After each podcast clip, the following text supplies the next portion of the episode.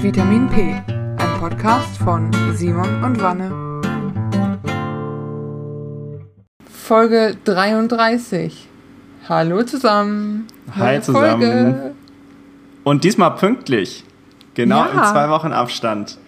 Wir Baba. werden wieder diszipliniert. Baba. Ich weiß nicht, ob es dir auch so geht, aber mittlerweile habe ich so auch in dieser Corona-Phase wieder so meine Disziplin gefunden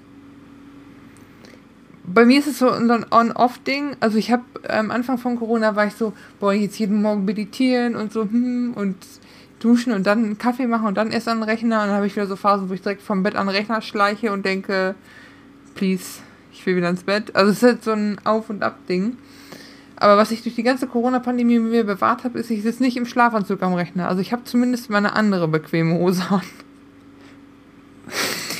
Boah, das ist aber bei mir ist das so ein 50-50-Ding. Ich gebe es dazu, manchmal denke ich mir so dieses so, oh, jetzt schnell morgens Mail checken, kann ich auch im Schlafanzug machen. Aber das Schlimme ist, man, ich finde, man zerstört sich so den gesamten Tag damit. Mhm. So, wenn du so anfängst und dann sagst du so, oh, jetzt könnte ich auch am Schreibtisch frühstücken und dann sagst du so, oh, jetzt ist es elf und ich muss eigentlich noch Zähne putzen. Nee, das ist echt gut. Ich frühstücke sowieso mal am Schreibtisch äh, aber ich merke das, weiß ich nicht, ich muss ja jetzt auch wieder seit 1.4. wieder Unikram machen. Und ich merke, dass ich nicht direkt den Arbeitsrechner zumachen kann und dann Unikram. Ich muss irgendwie raus. Und wenn es nur einkaufen ist oder ich gehe laufen, ich muss hier raus, sonst werde ich irre. Dann werde ich wirklich irre. Wie ist das eigentlich an so einem. Ich wollte das fragen, genau. Wie ist das denn eigentlich an so einer Fernuni mit, äh, ja, so. Kennt man sich dann untereinander? Also mit so Kontakten meine ich jetzt?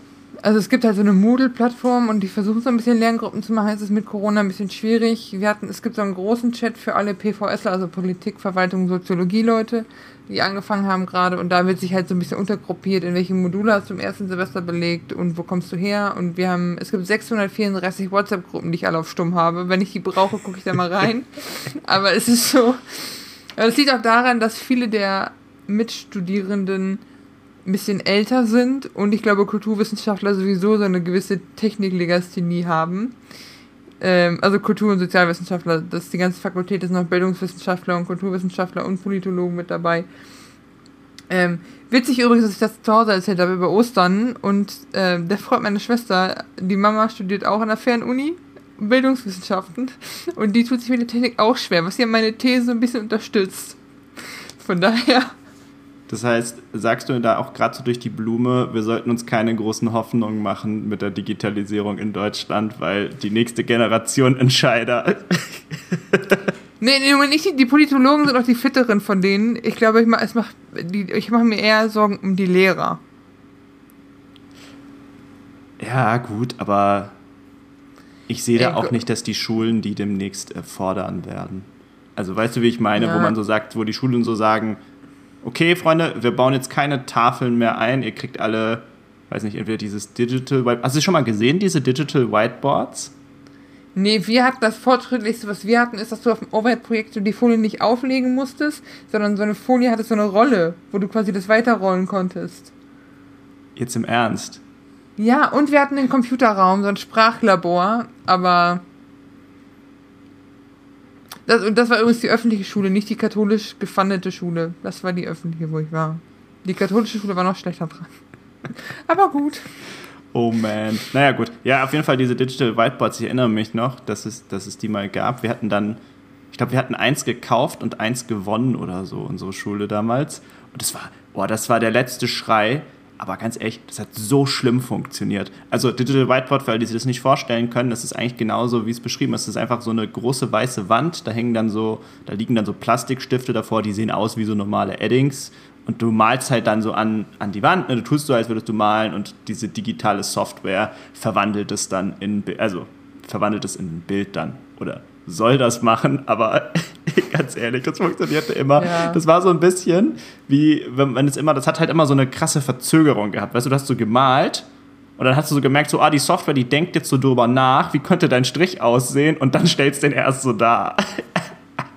Also mehr ja, als irgendwie sowas einkreisen konnte man da auch nicht machen in einem PDF. Wenn again, wir haben beide seit fast acht Jahren Abi. Ich glaube, da hat sich auch, also hat sich da ein bisschen was getan, hoffentlich. Wenn ihr aktuell zur Schule geht, dann sagt mal Bescheid. Oder wenn ihr Kinder im Schulalter habt.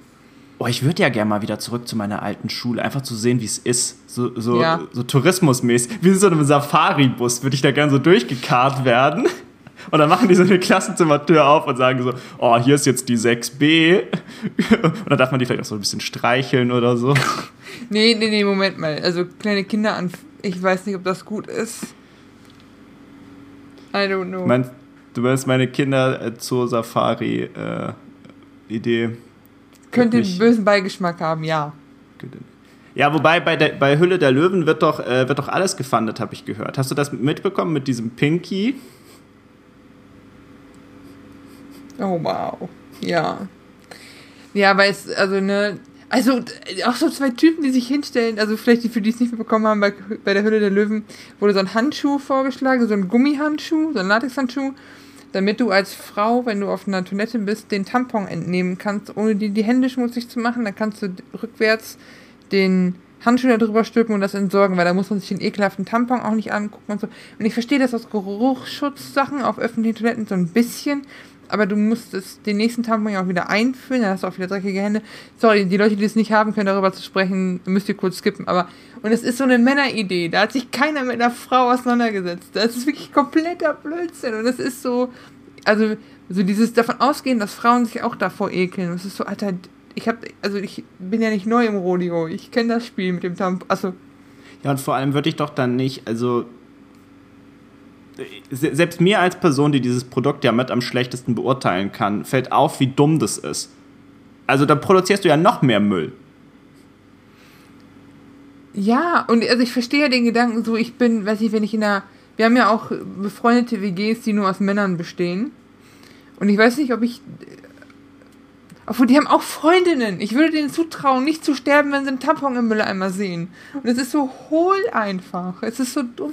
Und die meisten, die meisten öffentlichen Toiletten haben ja diese Beutelchen, wo du es reinmachen kannst, die auch aus recyceltem Gedöns sind. Aber ja, das ist ein Thema für sich. Das, das ist auch Aber wer guckt denn überhaupt in öffentlichen, in öffentliche Mülltonnen?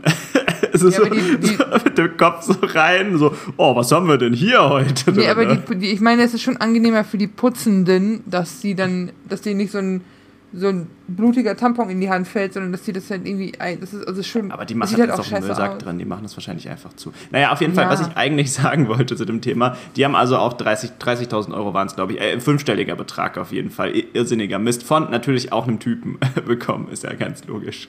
Ja, Von Typen Und- für Typen habe ich noch gelesen auf LinkedIn, den Kommentar fand ich gar nicht so schlecht dazu, ja.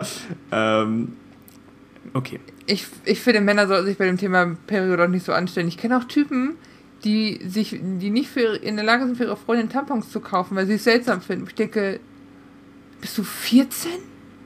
Ja, das habe ich auch noch nie verstanden. Ähm, Also, Aber das ja, ist auch so. Das ist auch so, dass irgendwie, es gibt auch so Leute, die haben, glaube ich, Angst. Ich glaube, es gibt eine wirkliche Phobie, an der Kasse so gejudged zu werden. Also äh, für, für unsere deutschsprachigen Zuhörer, so beurteilt zu werden. Weißt du, wenn die so ihre Sachen so aufs Band legen, dass dann so die Person hinter dir sagt so, aha, also der hat jetzt drei Tafeln Schokolade gekauft und viel Obst und Gemüse sehe ich da ja auch nicht auf dem Band. Ich glaube, das ist eine Oh, echte Phobie, die Menschen Das haben. Ding, zwei Dinge dazu. Das eine ist, ich mache das 100% bei anderen Leuten auch. Sorry. auch. Aber wenn die, wenn die, wenn die 40-jährige Lady vor mir ganz viel Schokolade, Wein und Katzenfutter kauft, denke ich auch so, es tut mir so leid, ich bin auch Single, ich verstehe das. Andererseits, ähm, hat, also das ist halt so ein bisschen dieser alte Sketch von was kosten die Kondome, aber es ist halt, es muss dir doch, es muss einem eigentlich egal sein. Andererseits weiß ich auch, wenn ich, keine Ahnung, hast du schon mal für eine, bist du schon mal Ey, wann- Party wann- gefahren und hast dann auf dem Weg dahin Alkohol gekauft und denkst dir, die halt mich fliegen. Oder unter der Woche Alkohol kaufen oder zehn Packungen Chips, diese Pringles, weil du diese Packung brauchst, aber nicht die Chips und denkst so, ich weiß, wie es aussieht, aber Ich finde geiler diese, die so palettenweise Magerquark kaufen. einfach so Proteine, wirklich Möller, ja. Einfach wirklich so 20 von diesen kleinen äh, Päckchen da Magerquark. Aber warte, ich wollte gerade was sagen. Ich fürchte, wir haben diesem Startup schon die nächste dumme Idee geliefert, nämlich äh, Tampons, die in einer Verpackung sind, in der sie nicht als Tampons zu erkennen sind. Alter, das ist doch, du guckst doch, das ist doch, Warte ab, ihr habt Das- hier zuerst gehört, wenn Pinky das demnächst rausbringt. Ihr wisst, wo es herkommt. Es, okay, können wir das Thema wechseln? Ich, fange, ich kriege jetzt schon Kopfschmerzen und die harten Themen kommen erst noch. Stimmt. Ja, ähm, dann eine sehr erfreuliche, coole Nachricht. Ähm, ich war neulich joggen und da ist mir jemand begegnet, der hatte dasselbe elektrische Skateboard wie ich. Uh, da habe ich so eine, hab ich so eine Verbindung Da habe ich so eine Verbindung gefühlt, weil ich bin, seit wir die Folge gemacht haben über E-Skateboards ähm, oder über E-Mobilität generell, bin ich in so einem konstanten Zwiespalt, ob ich mein Skateboard verkaufen sollte, weil es einfach so riskant geworden ist, das zu fahren. Aber das gibt mir dann wieder so einen Boost, wenn ich so jemand anders sehe, weil ich so denke, hm, jetzt könnte ich vielleicht. Jetzt traut sich auch, ja. Auf jeden Fall Shoutout an die Person, cooler Typ. Wenn du es auf meine Empfehlung im Podcast gekauft hast, noch coolerer Typ. Du darfst es ja aktuell Und nicht fahren, aber würdest du es auf dem Radweg fahren oder auf dem Fußgängerweg? Äh, höchstens Radweg. Radweg oder Straße? Okay. Mhm. Ja, nein, nein, auf dem Fußgängerweg fahre fahr ich das nicht. Also das wäre auch, das wäre auch unverantwortlich, weil das Ding ist schon normal schnell. Ja, ich meine, klar, es hat so ein paar Vorteile aus meiner Sicht. Es kann ein bisschen besser bremsen als so ein Fahrrad, einfach weil es auch so elektrische Bremsen hat und alles, also so elektrisch-mechanische Bremsen. Äh, und weil es einfach ein bisschen mehr Kontrolle hat. Und es wackelt halt nicht, wenn du langsam fährst oder so. Du kannst ja wirklich auf Null runterbremsen. Ähm, aber ja, nein, das wäre das wär viel zu gefährlich. Und sowas würde ich auch nicht machen. Und also auch für alle, die das jetzt hören und sich gedacht haben, äh, was, macht denn, was hat denn der Simon da für ein Board und was macht der da überhaupt mit? Ey, ich fahre da absolut äh, verantwortungsvoll mit. Also es ist eher so, dass ich von Radfahrern überholt werde, die wie so Ver Verrückte fahren, äh, als dass ich da irgendwie den, ähm, den Radweg äh, unsicher mache. Aber schautet an die Person, cooles Skateboard, ja. cooler Typ, äh, bleibt dran. Hoffentlich ist es bald auch legal. Ja, was haben wir noch diese Woche? Ach ja, genau. Ähm, ihr, ihr, habt euch sicherlich alle gefragt, weil ihr voll informiert seid, warum ist Vitamin P nicht für den deutschen Podcastpreis nominiert? ja, mhm.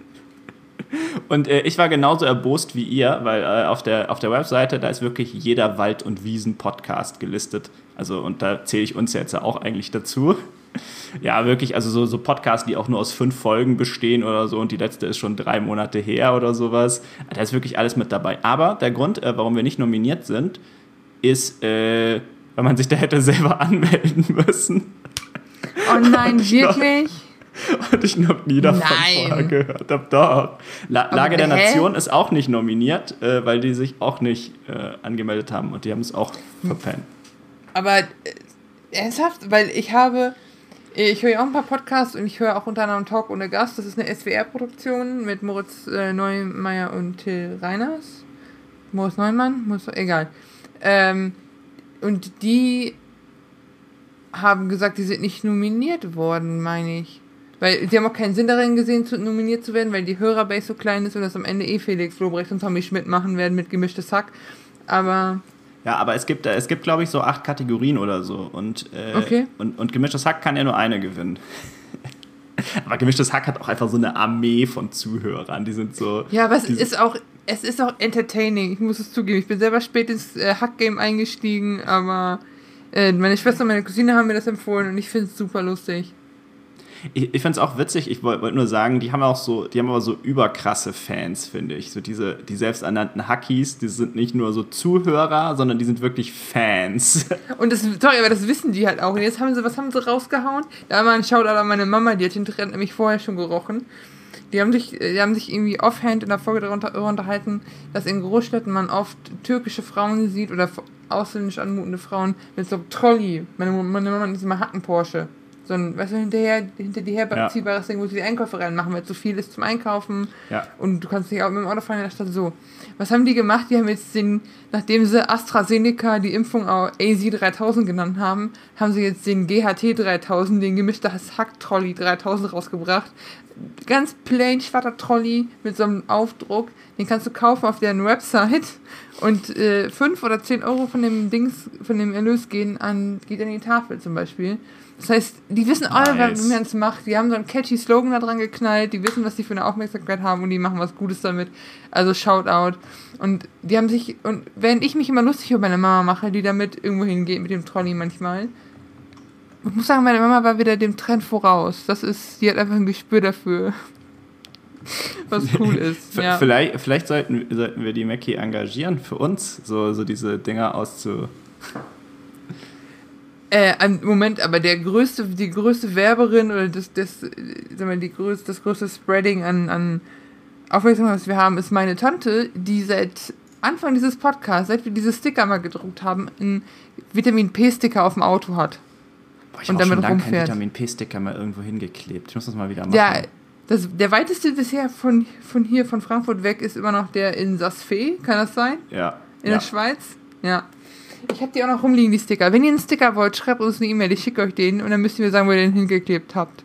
Ja, genau. Aber nicht nur sagen, wir, wir warten auch Bilder, Beweisbilder. Ja, genau. Apropos Beweise und Beweisbilder, Simon. oh, was eine Überleitung. wir haben es in der letzten Folge am Ende schon kurz angesprochen, bisschen scherzhaft, aber wir meinten es durchaus ernst. Ähm, wir wollen uns in dieser Folge mit der katholischen Kirche beschäftigen, aber besonders vor allem mit der Selbstaufklärung. Da gab es jetzt wieder einen Fall in Köln und ja, mit der Datenlage hat es die katholische Kirche nicht so, oder Vanessa? Es ist, also ich verstehe auch schon nicht, warum die das selber für sich aufarbeiten dürfen. Also du sagst ja auch nicht, also sorry, wenn sich, wenn sich die Deutsche Bank hinstellt und sagt, wir ermitteln intern, euch geht das gar nichts an, dann sagt, sagt, sagt die Behörde auch so, sag mal, sauft ihr? Jetzt machen wir Razzia und dann müsst ihr die Daten rausrücken. Aber man hat das Gefühl, man.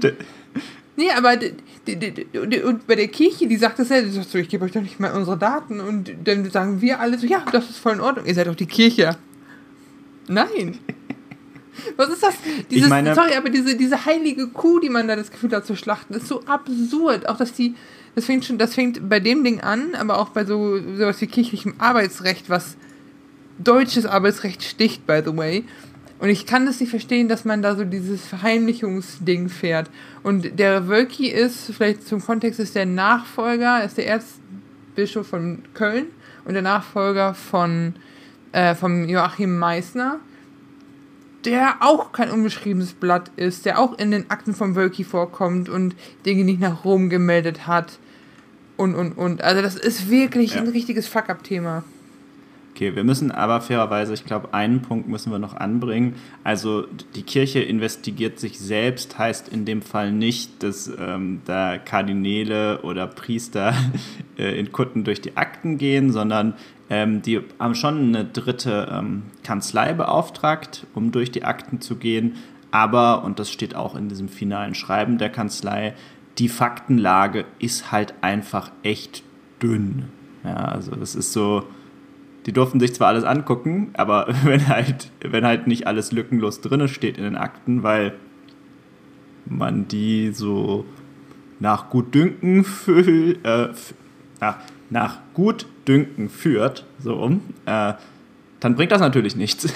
Ja, und auch was das, sorry, aber du, es gibt ja genug Beispiele davon, dass der, dass irgendeinem Bistum bewusst war, hier der und der Priester, der und der Pfarrer hat die, hat die und die Kinder angefasst. Und die Kirche hat nicht gesagt, sind ja die Bistümer, also das ist ja das, wofür Wölki in der Kritik steht, er hat es nicht an den Vatikan gemeldet oder auch gar nicht an die Bundesbehörden übergeben, sondern ja, den versetzen wir jetzt mal. Und das sind wirklich Fälle, wo Leute aus, aus dem Schuldienst kamen, da Leute angefasst haben und in, nur in eine andere Schule versetzt wurden. Ja. Aber das ist halt das, was mich so fertig macht. Ja, Entschuldigung was ich immer frage, was denkst du, was passiert eigentlich, wenn die so einen Fall zum Vatikan melden?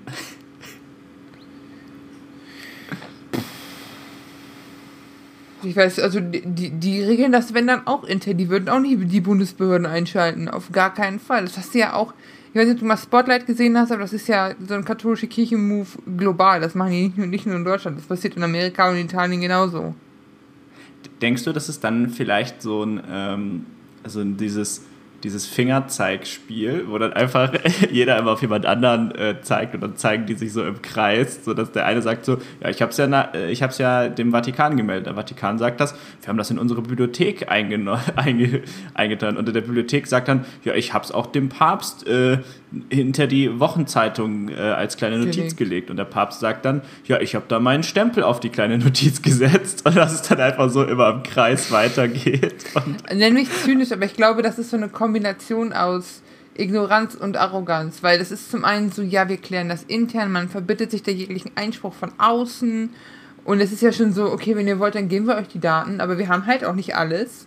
Es ist, oh, nee, sorry, aber ich, und ich meine das wirklich nicht, nicht despektierlich den Leuten gegenüber, die an Gott glauben oder die katholisch sind, aber diese Institution katholische Kirche macht mich einfach nur noch wütend. Und das ist auch das, was ich interessant fand.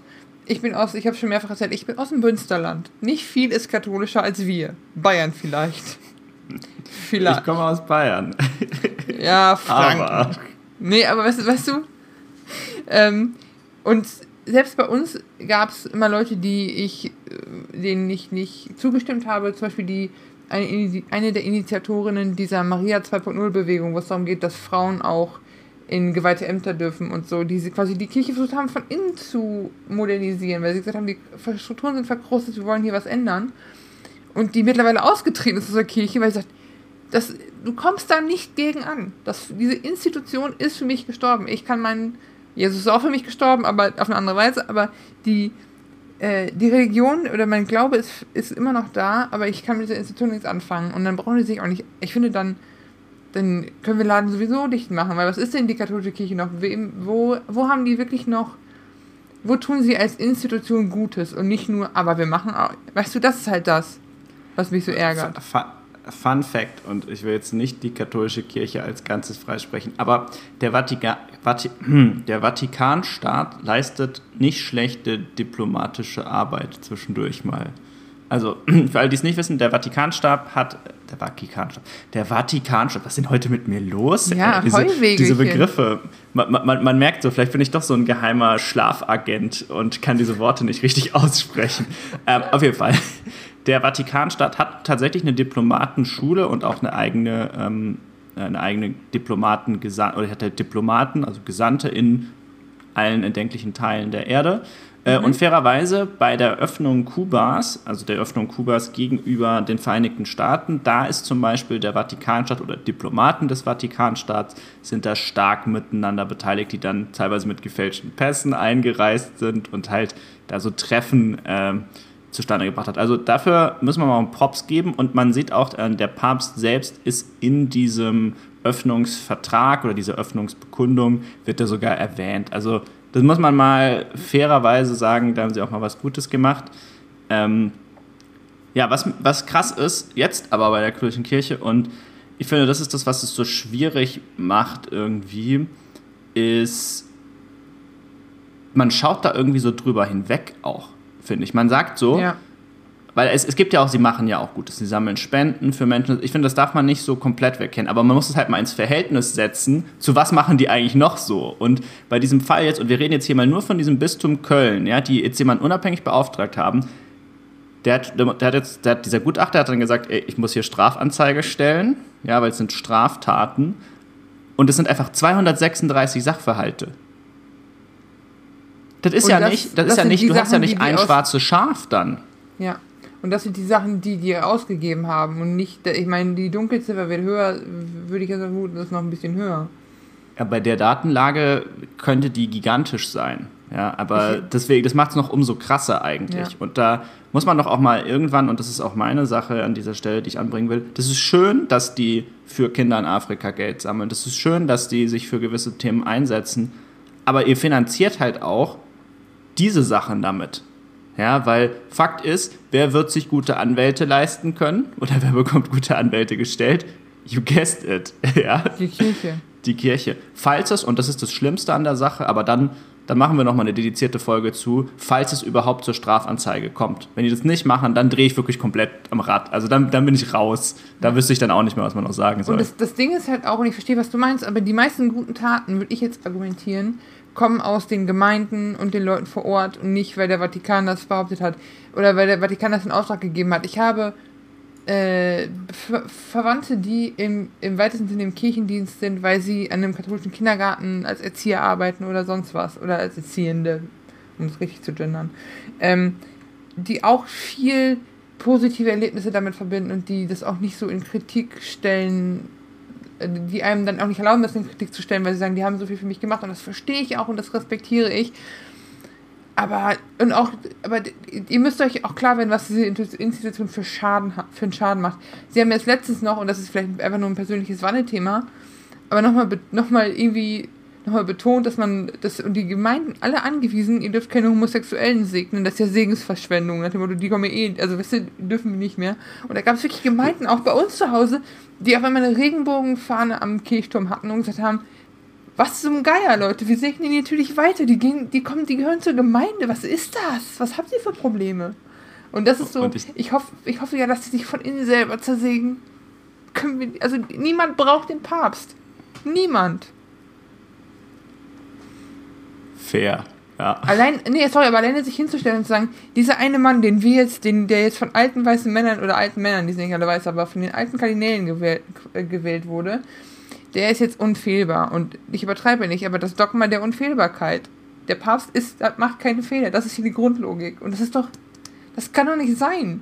Ja, aber das ist. Ich, ich bin so gespannt, ehrlich gesagt, und jetzt denken wir das Thema ein Stückchen weiter. Ich bin so gespannt, wie sich das in Afrika entwickeln wird weil da ist ja der Vatikan gerade richtig dran. Das ist ja so, äh, im Unternehmenssinne würde man sagen, die Expansionsstrategie. ja, ähm, und die sind ja richtig unterwegs da jetzt, ne, in den, mhm. in den Ländern. Also sie haben jetzt ja auch mehrere äh, afrikanische äh, Priester zu Kardinälen gemacht äh, und alles. Also das ist schon, das bleibt spannend, ob die dann damit ihren so ihren Marktanteil aus aus ihrem Marktanteil. Boah, jetzt, ja, ich weiß, was ich meine, aber ne, den, den brechen halt hier die Leute weg, weil hier die Leute merken, was das für ein Fuck-up-Verein ist. Entschuldigung. Ja, aber ich, ich weiß, ich will auch nicht unfair sein. Glaubt an, was ihr wollt. Ich habe einfach mit der katholischen Kirche, mit Kirche generell so ein Richtig. Problem. Und wir haben ja auch mit diesem, also das können wir in diesem Podcast, glaube ich, auch mal sagen, wir haben ja überhaupt kein Problem damit, ey, wirklich an was ihr glaubt, das ist ja alles fein, ja, das ist, ähm, da werde ich nicht anfangen, ja, irgendwie zu diskutieren, wie ist das Universum äh, entstanden, gibt es irgendwelche höheren Gewalten und ähnliches. Das werden wir, das werden wir hier nicht machen in der Folge mal. Ähm, aber, ey Leute, überlegt euch das echt mal mit der katholischen Kirche als Institution, ja. Werdet Fun evangelisch. Fact, Fun Fact übrigens, äh, Vanessa, weißt du, warum die katholische, äh, sorry, warum der Staat Kirchensteuer eintreibt? Hast du das nicht? Das hast du beim letzten Mal im Podcast schon gesagt. Ich bin mir sehr Echt? sicher. Weil die dafür Krass. Geld bekommen, ja. Richtig, ja, weil die dafür Geld bekommen.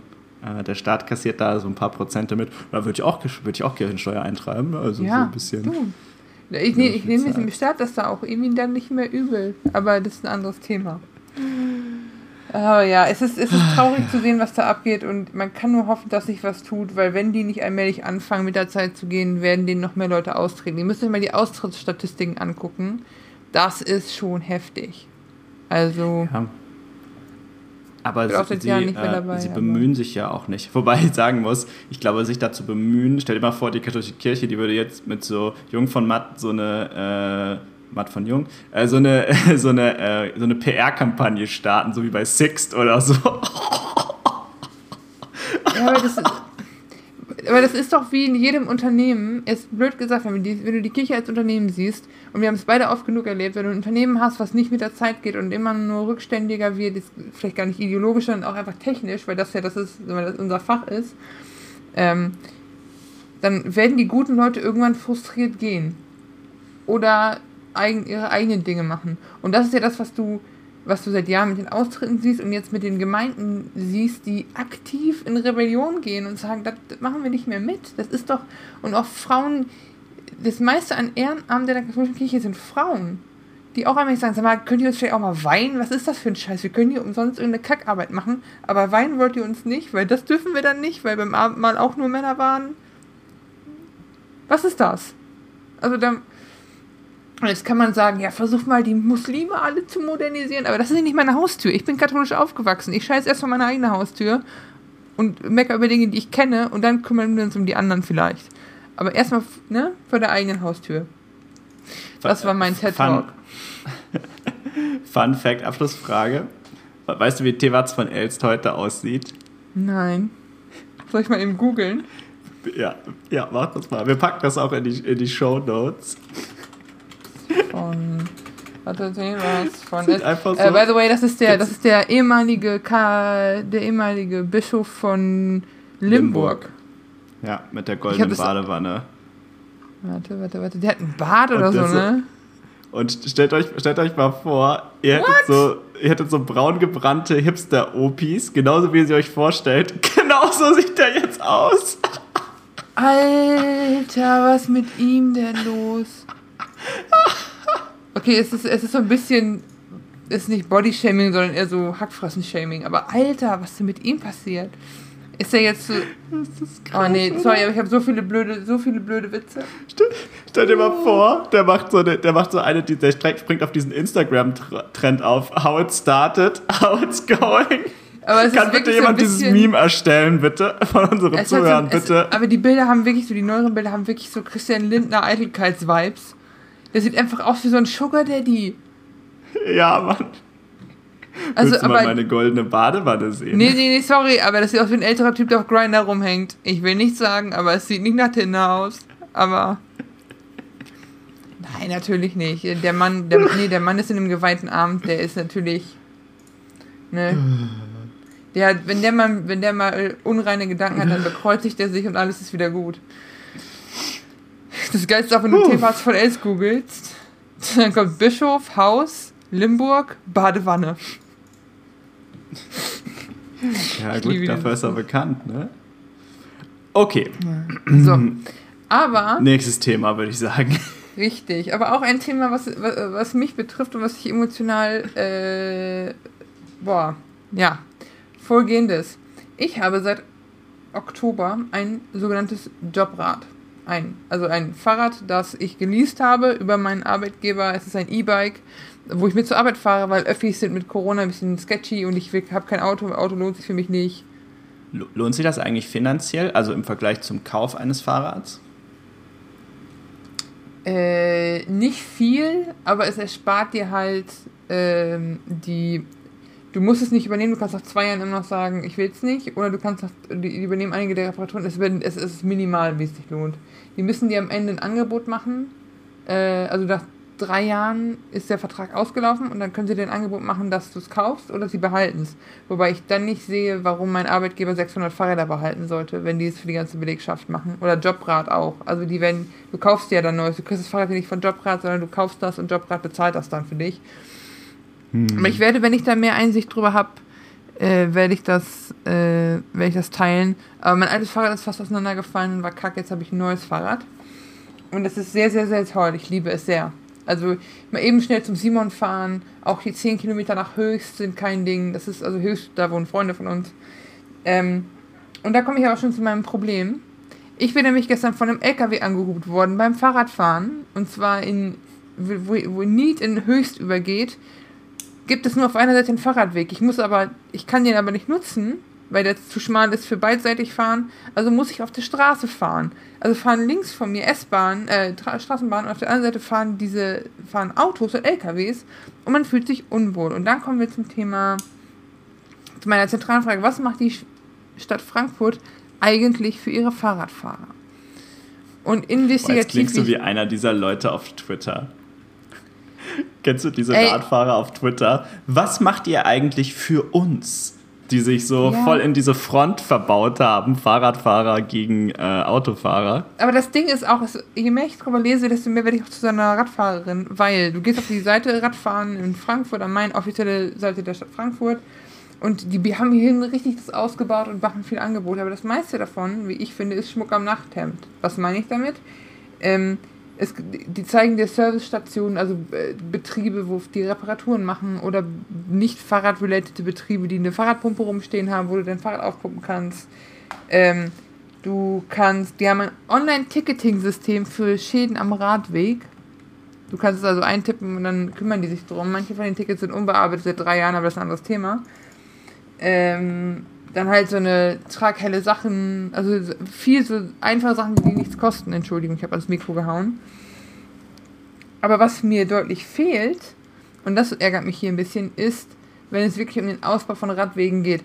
Dann gibt es noch eine militante Seite, ich glaube, das ist der ADFC Frankfurt, der, also quasi ADAC nur für Fahrräder, die wieder von Mahnmalen sprechen und von Mahnwachen und wir bauen, hier muss ein Radweg ausgebaut werden. Und ich verstehe es allmählich, weil ab und zu endet einfach mal ein Radweg, ohne dass es eine Alternative gibt. Das heißt, du musst auf der Straße fahren, weil du auf dem Fußweg nicht fahren darfst. Dann ist manchmal nicht klar, gilt die Ampel nur für Radfahrer oder nur für Autofahrende. Äh, Gerade, und hier komme ich wieder zu meinem Höchstbeispiel, wenn ich nach Höchst, aus, aus Höchst nach Hause fahre, fahre ich Mainzer Landstraße, weil die beleuchtet ist nachts. Und du hast so viele Bürgersteige, kennt ihr das, wenn der, wenn, kennst du das, wenn der Bürgersteig abgesenkt ist? Wenn du das heißt, Mhm. ist, weil da irgendwie eine Einfahrt ist, aber das heißt, du mit dem Fahrrad fährst du die ganze Zeit Buckelpiste gefühlt. Das ist komplett ätzend. Und es gibt keinen adäquaten Ersatz dafür. Und wenn du auf, der, auf dem asphaltierten fahren darfst, ist das meist nicht, nicht richtig ausgeschildert oder das ist im schlechten Zustand. Ähm, und dann hast du halt, mal dass- auch viele Radwege direkt am Main, die super geeignet werden, nicht ausgeschildert sind oder nicht ausgeleuchtet Ist am Main sind. überhaupt ein Radweg? Ich rätsel da jedes Mal. Also ich fahre immer direkt am Main, aber das sind halt diese ganzen stinkenden Fußgänger, die keinen Platz machen. Von daher fahre ich Ich- lieber woanders.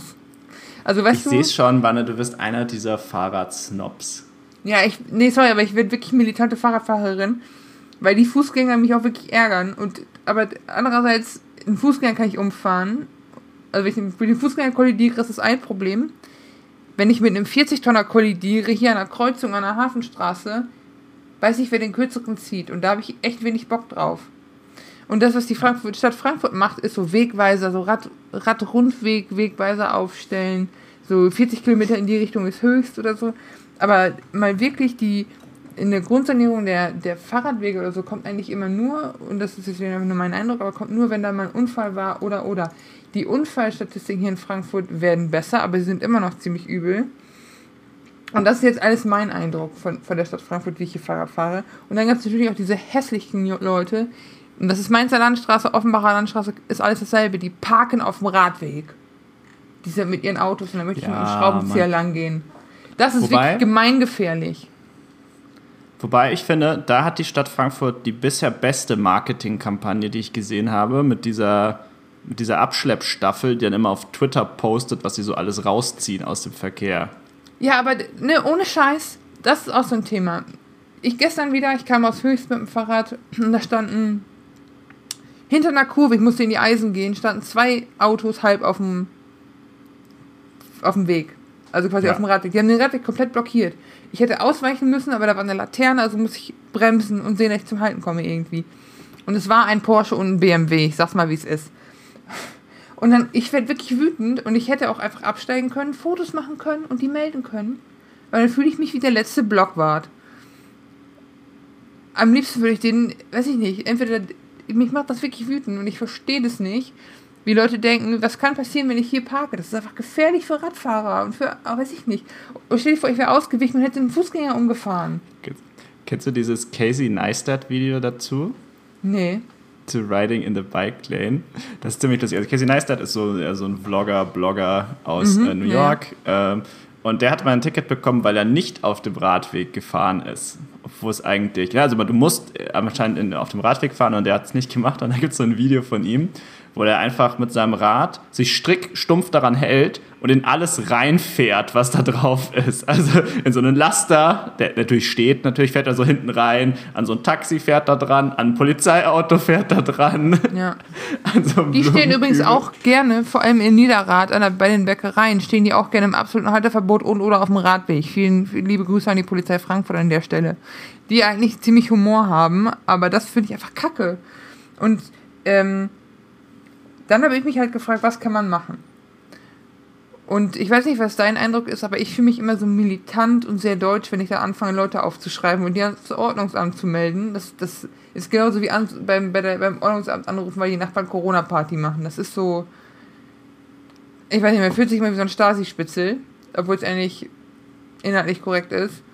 Ähm, und dann habe ich mir den ADFC angeguckt in Frankfurt. Und die, wie gesagt, die machen halt so Mahnwachen und äh, bauen aus. Und Frankfurt investiert auch in den letzten Jahren echt. Und dann bin ich auf der Seite vom ADFC, das möchte ich noch kurz erzählen, auf das sogenannte ADFC-Ranking gestoßen. Und hier wird's, fand ich sehr interessant. Muss gerade mal gucken. Was die machen ist, es gibt alle zwei Jahre eine Umfrage zu, zu äh, die befragen ADFC-Mitglieder deutschlandweit.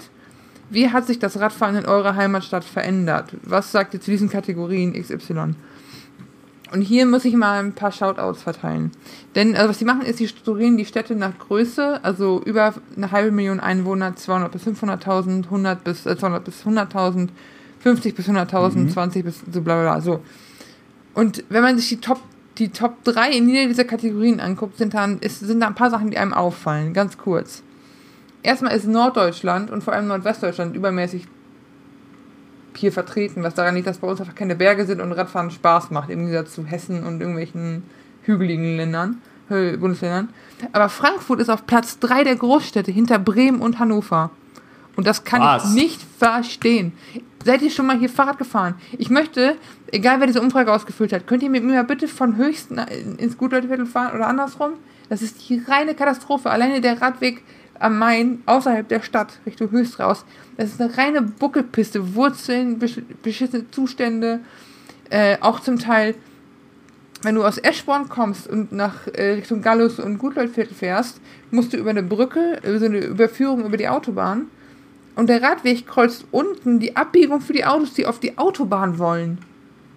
Aber warte, warte, warte, warte, warte, warte, warte. Das war, das war jetzt eine ganze Menge, aber kann es nicht einfach sein, dass äh, Frankfurt Platz 3 ist, aber weil es sich ja nur mit anderen großen Städten vergleicht, äh, es trotzdem scheiße sein kann? Es kann ja sein, dass alle, weiß nicht, die Schu äh, der Stiftung Warentest ist es immer so, da kann auch der Testsieger ein extrem schlechtes Testergebnis haben. Weißt du, da hat der erste halt 4,0, dann 4,1 und dann 4,3 oder sowas. Ja, also es ist, es ist auch nicht viel Unterschied zwischen zwischen dem nächstbesseren, was Hannover ist, und dem nächstschlechteren, was München ist.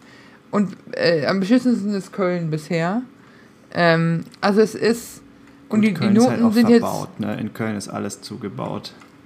Das, ja, und die, die, das kann ich verstehen. Und das Krasse ist, ich dachte immer, Münster wäre zum Beispiel so eine ultra krasse Radfahrstadt, aber in der eigenen Gewichtsklasse ist Münster auf Platz 2 hinter Karlsruhe.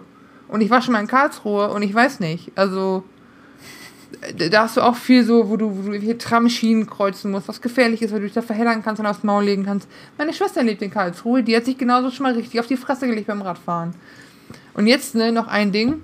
Äh, hier ist Bayern repräsentiert bei der nächsten kleineren Gruppe. Erlangen ist zum Beispiel auf Platz 2 für die mittleren Städte. Nordhorn, Bocholt für die kleineren Städte auch nochmal drin, ist auch Münsterland. Westerstede ist Bad Bentheim, aber ehrlich gesagt im Herzen sind die auch Münsterländer. Und weißt du, we weißt du, welches Kackdorf bei den Städten unter 20.000 Einwohnern auf Platz 1 ist, deutschlandweit? Natürlich weiß ich das. Wettring. Alter, es ist Wettring, das Mordorf von NRW. Ich weiß nicht, wie sie das geschafft haben. Das hat ja, mich fasziniert. Einen guten Radweg. Das genau. wird ja schon reichen.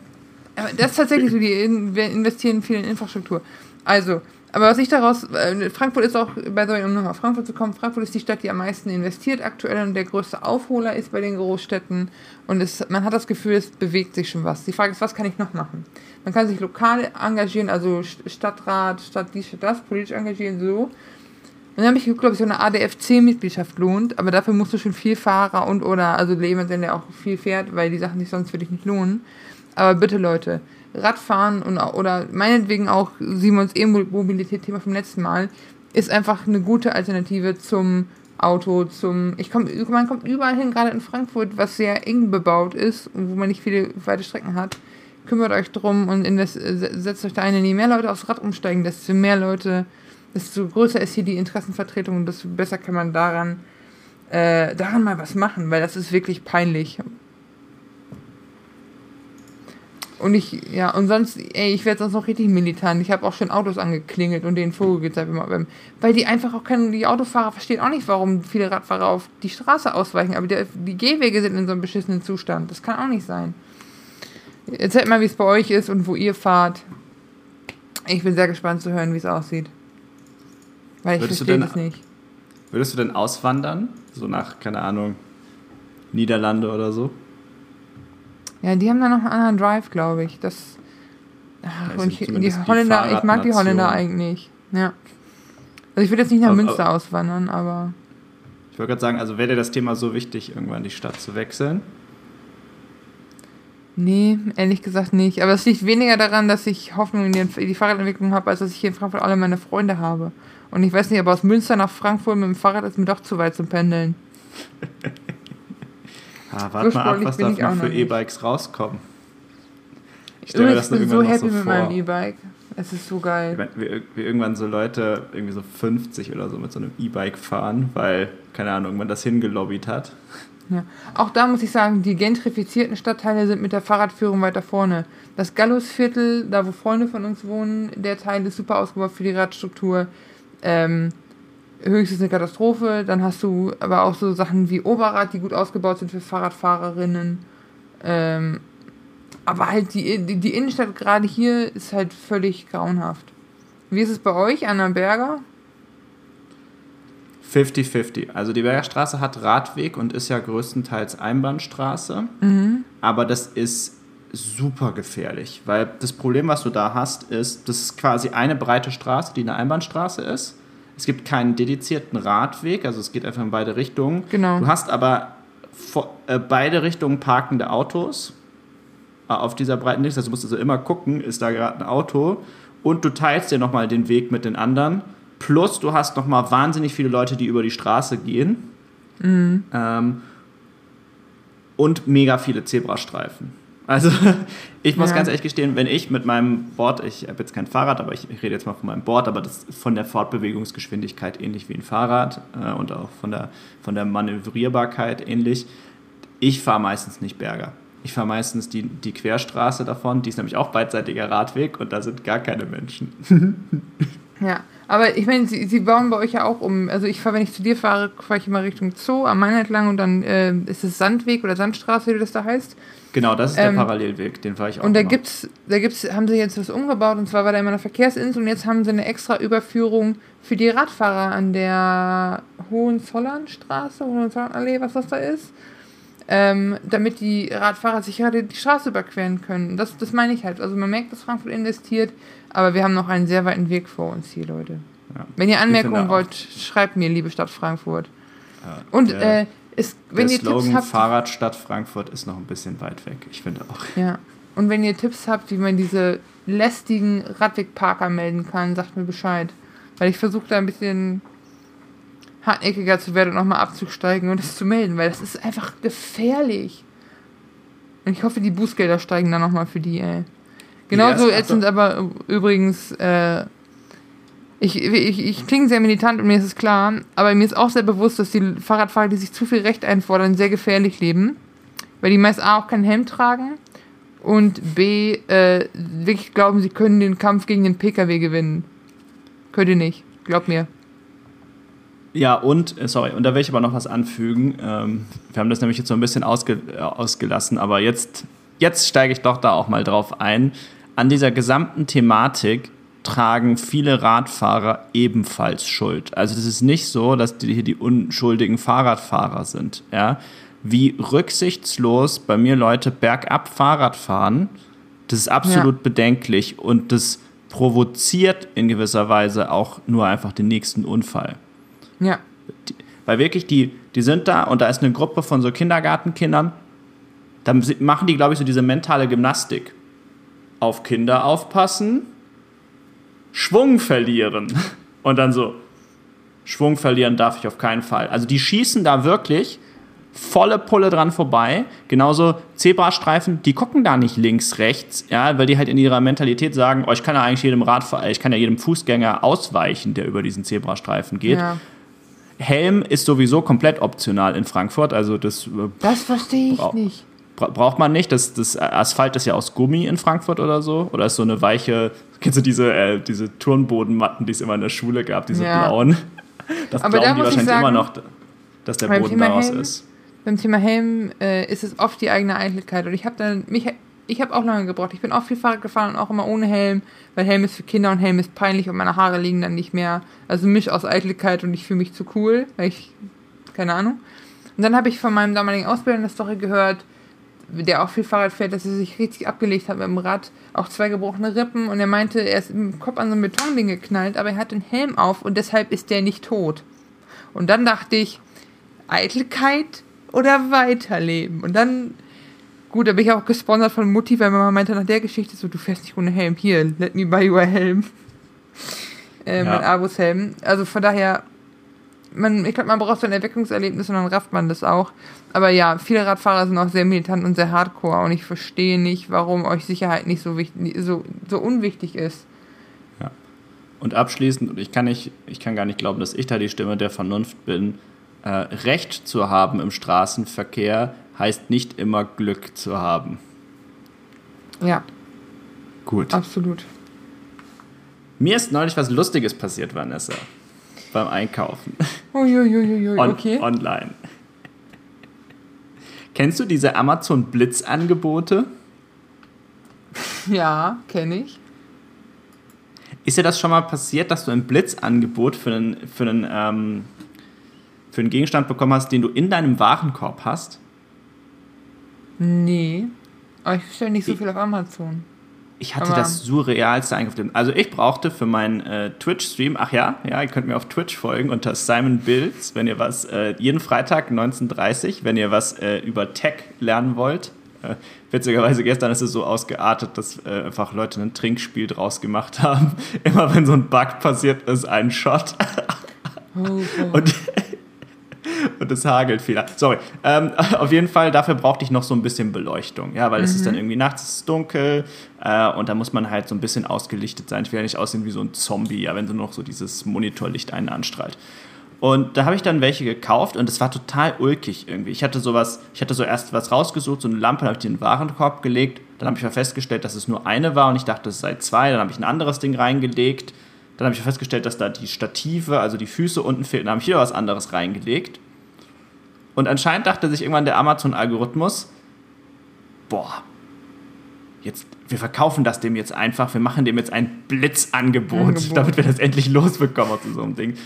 Ähm, war aber gut für mich, weil ich hatte Dienstag, ich war, mir ist Dienstag die Idee gekommen und ich brauchte es ja schon Freitag, die Sache. Das heißt, ich hatte also Glück gehabt, aber dann ging das wirklich so. Ich habe dann auf ein anderes Item geklickt und dann kam da so ein Ta Countdown. 15 Minuten, 14 Minuten, 59 Sekunden, 14 Minuten, Ja. 58 Sekunden. Und normalerweise mache ich ja immer den Tab dann direkt zu. Wenn ich sowas sehe, ja, mache ich direkt den Tab zu. Einfach, da sage ich so, pff, nee, Der Hot-Button hat es wieder zugeschlagen. Ihr, ihr könnt mich einfach, oder, oder ich gehe dann auf irgendwie so geizhals.de oder so, weil ich dann immer so den Verdacht habe, Moment mal, wenn da schon so ein Timer kommt, dann gibt es das irgendwo noch günstiger als mit dem Timer. Da kommt dann wieder der innere Sparfuchs in mir durch. Aber war dem, war dem nicht so. Und am Ende des Tages waren die jetzt so extrem günstig, dass ich mir nicht ganz sicher bin, was da passiert ist überhaupt. Aber ich habe jetzt quasi für die zwei weniger gezahlt, als ich für eine gezahlt hätte. Wie? Okay, weiß ich nicht. Alter, aber Amazon Pricing ist sowieso so ein Thema.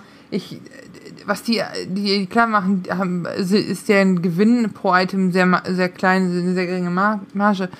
Die verdienen halt dadurch, dass- die so viel rausballern global. Aber es ist manchmal richtig krass, wie, wie hart die auch, auch da Preise drücken können und so. Und ich glaube, die, ich meine, die setzen auch die Käuf, die Verkäufer von denen, die es bekommen, auch hart unter Druck mit vielen Sachen. Also es ist wirklich heftig. Es ist heftig. Ja, ja, das Ich ist, tatsächlich- Ähm, aber Amazon ist, glaube ich, eine eigene Folge. Ja, ich habe tatsächlich auch Aber keine kein so- Amazon Prime mehr und kein Dingens mehr, weil ich versuche jetzt auch mit Corona Bücher, also Bücher sowieso nicht auf Amazon, sondern lokal dann zum Abholen oder so. Aber ey, wenn ihr könnt, kauft beim Hersteller oder so die paar Euro. Es ist so brutal. Vielleicht Aber ja, sollten wir- Vielleicht sollten wir darüber aber noch eine Folge machen. Ich kaufe nämlich äh, mittlerweile wieder viel mehr bei Amazon, weil mich der Einzelhandel so extrem aufregt. Aber das ist eine, Ja. vielleicht ein Thema für eine nächste Folge. laden wir meine Mama Was ich noch ein, sa- abschließend zu sagen wollte, wenn ihr auch so ein lustiges Online-Einkaufserlebnis hatte, wo so einfach so was total Komisches passiert ist, äh, schreibt uns doch bitte Ja, für den bitte. Shoutout in der nächsten, in der nächsten Folge.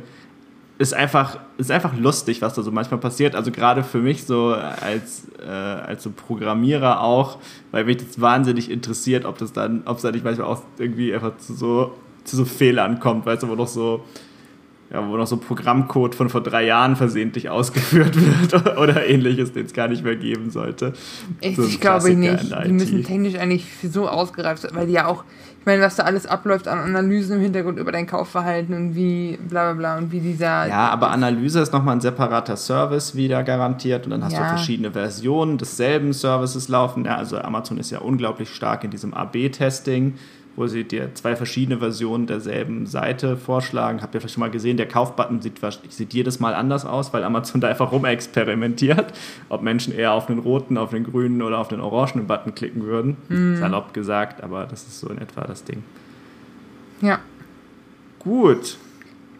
So zum Ende. Wir haben noch einen Filmtipp-Special, diese Episode für euch. Ja, Was macht eigentlich einen guten Film aus, Wanne? Das Ding ist nämlich, ich habe äh, vor einer Woche habe ich einen, also es geht gleich um zwei verschiedene Filme, aber den einen habe ich gesehen vor ungefähr zwei Wochen. Bin dann, äh, habe den eine Dreiviertelstunde vor Ende ausgemacht und war im Discord und war am Schimpfen. Und Simon hat mich dafür sehr ausgelacht. Aber dieser Film hat mich intellektuell noch mehr beleidigt als der dritte Hobbit. Und das ist wirklich echt heavy. Und ich war so wütend, weil ich mir so viel von dem Film erhofft habe. Dann habe ich gestern einen Film gesehen, der so brutal geil ist und den ich so gut fand, dass ich dachte, hier, da können die was von lernen. Und ich dachte an diesem Lernerlebnis, das ich euch teilhaben.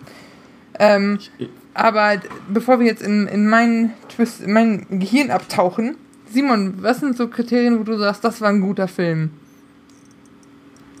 Das ist eine richtig äh, schwierige Frage.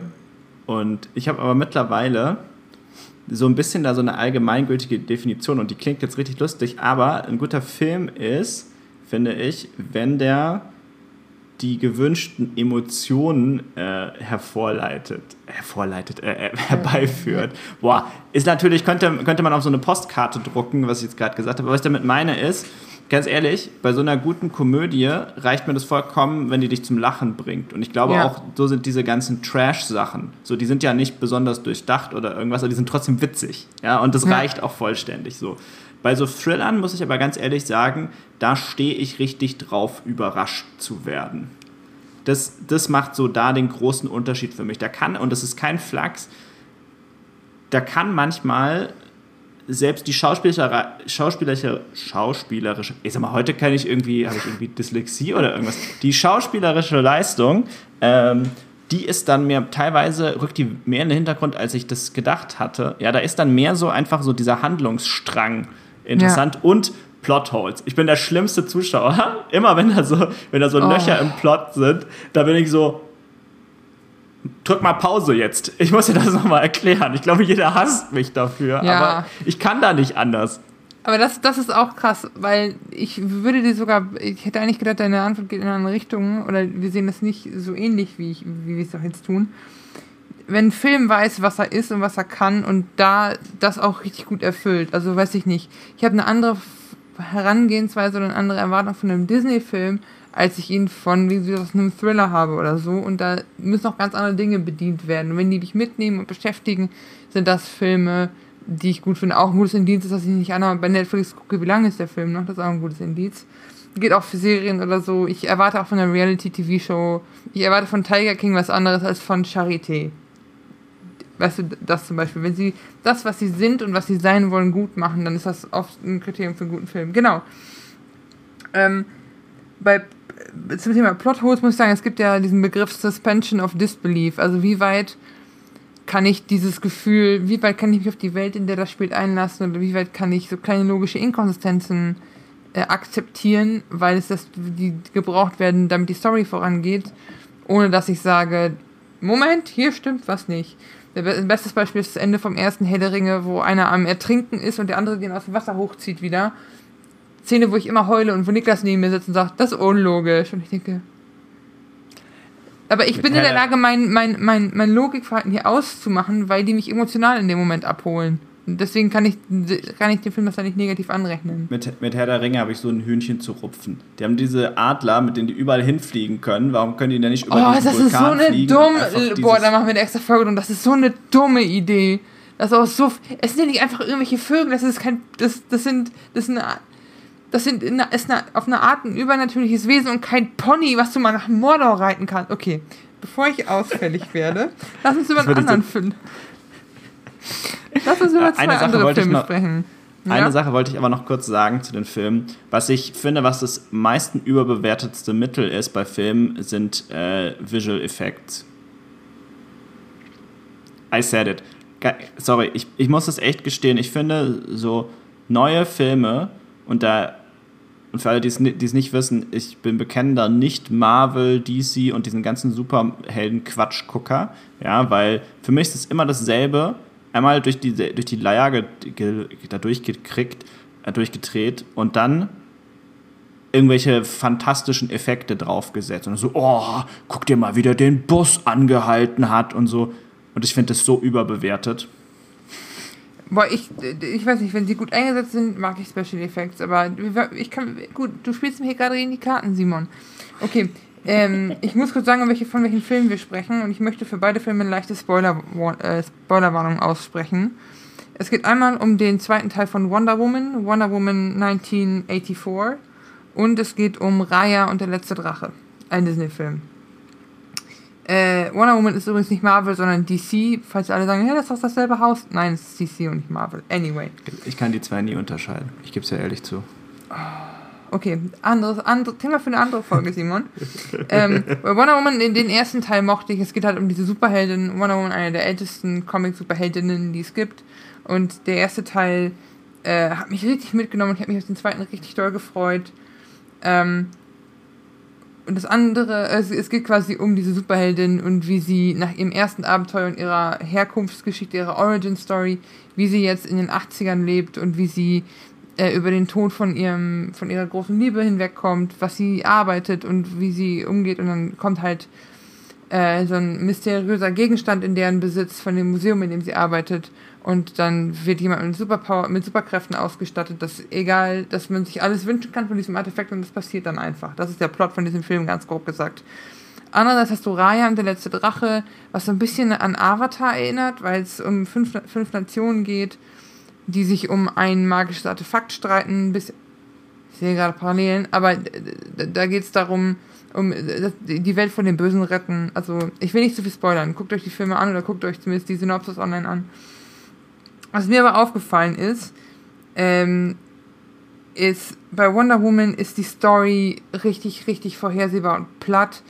Die, die Charaktere sind unsympathisch, obwohl, und, das, und das, obwohl ich eigentlich immer Wonder Woman-Fan war. Ähm, es ist so, diese, diese verlorene Liebe, von der ich gerade gesprochen habe, ist einfach wieder da. Und die Erklärung ist so absurd, dass ich mich intellektuell beleidigt fühle äh, die CGI-Effekte ist da genau das, was du sagst. Es ist billig gemacht, das ist Explosion, das ist Kacke. Die Musik haben sie geändert.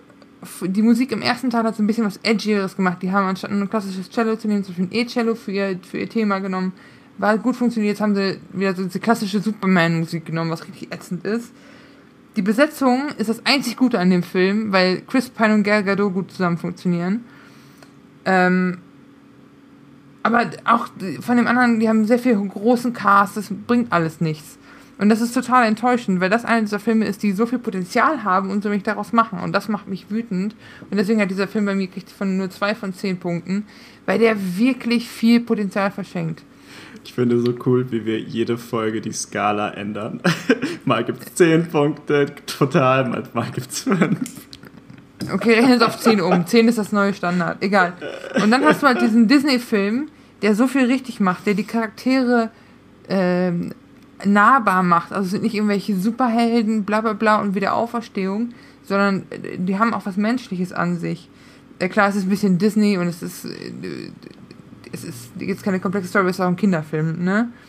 Die Texturen und Special Effekte hier, weil das ein komplett animierter Film ist, sind der absolute Shit, Alter die, es gibt äh, Sachen, die sehr, die sehr äh, flauschig aussehen. Niklas sagte, er hat noch nie so geile Wassertexturen in, in, in einem animierten Film gesehen. Also was ist da rausklappt, ist echt krass. Äh, für viele vielleicht, äh, vielleicht gut zu wissen, es ist kein Musical. Sonst hätten wir auch manche nicht dazu bekommen, den Film mitzugucken. Äh, die Musik ist nicht aufdringlich, die Message ist simpel, aber es hat eine emotionale Tiefe und es, dieser Film schafft das, was er sein soll.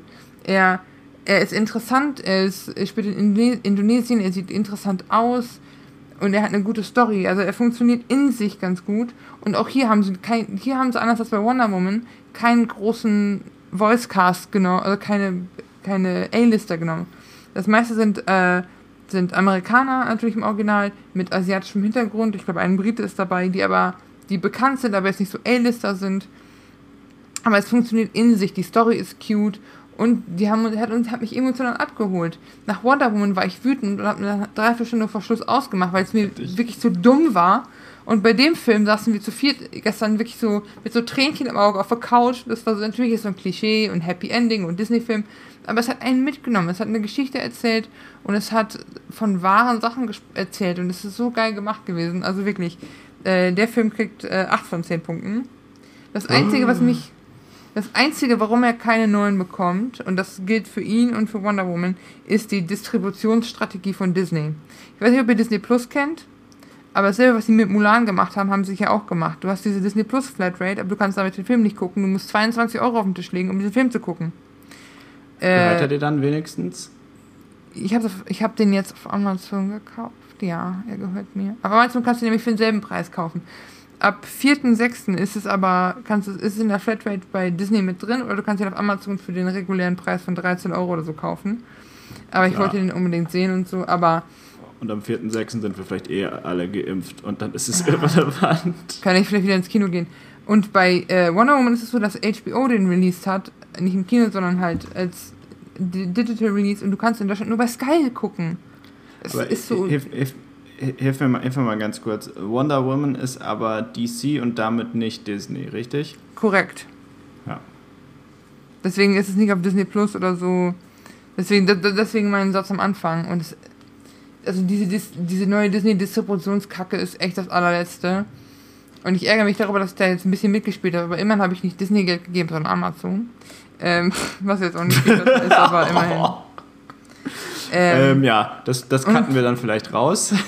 Ja, und natürlich haben beide Filme ihre, ihre, ihre Shitstorms oder ihre Leute, die die Kacke finden.